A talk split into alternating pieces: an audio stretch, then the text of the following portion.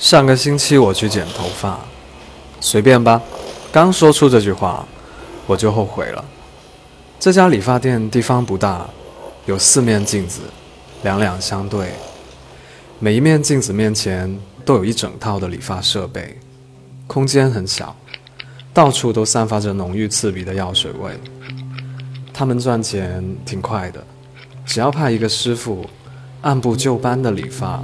钱就进口袋了。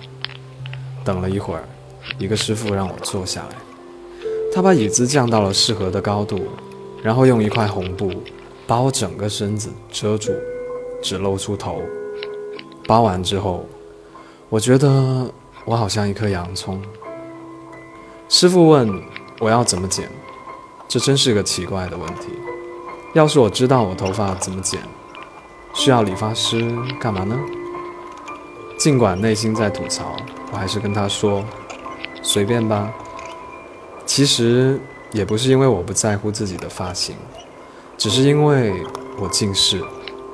我一直觉得近视的人剪头发是一件特别刺激的事情，有点像走奈何桥。剪一次头发就像喝一碗孟婆汤，一刀下去，前程就远去了。有时候。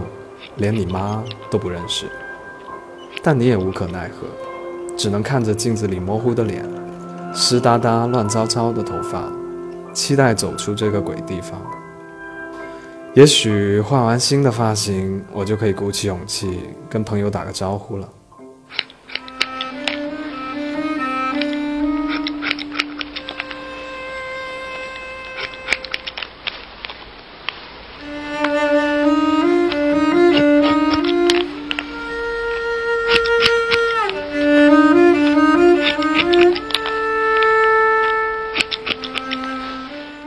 先生，修一修就好了，是吗？呃，随便吧。接下来的事该怎么形容呢？这么说吧，剪完头发之后，我还在考虑，自己是适合棒球帽呢，还是贝雷帽？是时候改变一下自己的穿戴风格了。这位理发大哥一看就是个老手，动作快、准、狠，非常自信。他右手推刀，左手拿着梳子，三下五就像铲草坪一样完成了所有基本的活。然后是细活，一般都得换剪刀，但可以看得出师傅这一生是非常不羁、放纵、爱自由的。换剪刀这么娘的动作，他不做，于是他用推刀帮我完成了理发。难度系数十点零，完成程度十点零。值得注意的是，他使用推刀的手法很特别，用的是字母 Z 字形的手法。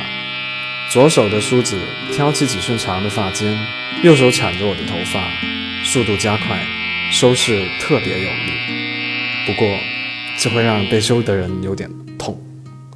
整个过程大概持续了三五分钟，我神情茫然，思绪万千。最后，大哥他说：“行了。”我才回过神来，戴上眼镜，我认不出自己，差点对镜中的陌生人自我介绍了。